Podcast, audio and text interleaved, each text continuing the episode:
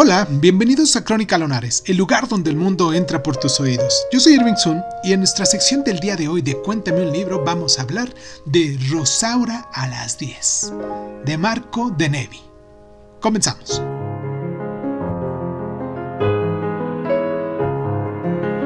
Esta es la historia de un enredo pasional en una pensión norteña.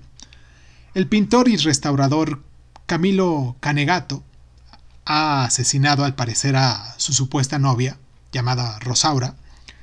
La novela reproduce el informe de la investigación, constituido por cinco piezas, que son otras tantas versiones de la historia.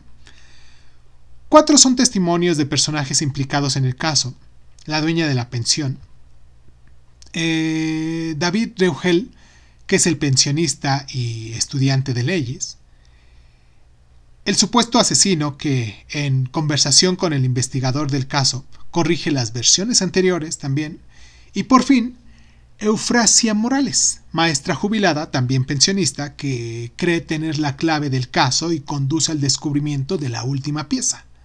Una carta robada escrita por la víctima, la supuesta Rosaura.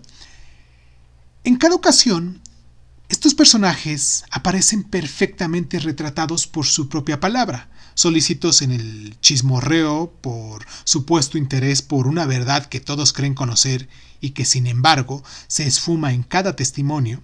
Por encima de ellos, además, aparece una voz que, en la ironía con la que se titula o no cada una de las partes en el juego de los modos de transcripción de las declaraciones, nos revela el carácter artificial de esta ficción. El texto es simulacro. Todo lo demás es una novela que en el fondo investiga las consecuencias de realizar un sueño.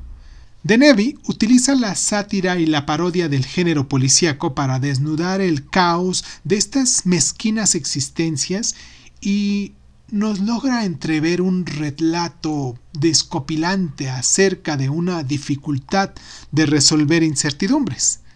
Quiero mandar un abrazo muy caluroso a la gente que nos escucha en Argentina, en esa zona de, de eh, Cono Sur, acá en Latinoamérica. Un abrazo muy caluroso porque sé que hay muchísimas personas. Un abrazo muy especial a mi amiga Grace que, mm, llevo años conociéndola. Tengo muy buenos recuerdos de esos lugares tengo muy buenos eh, amores en esos lugares. Y pues nada, a todos ellos un gran abrazo.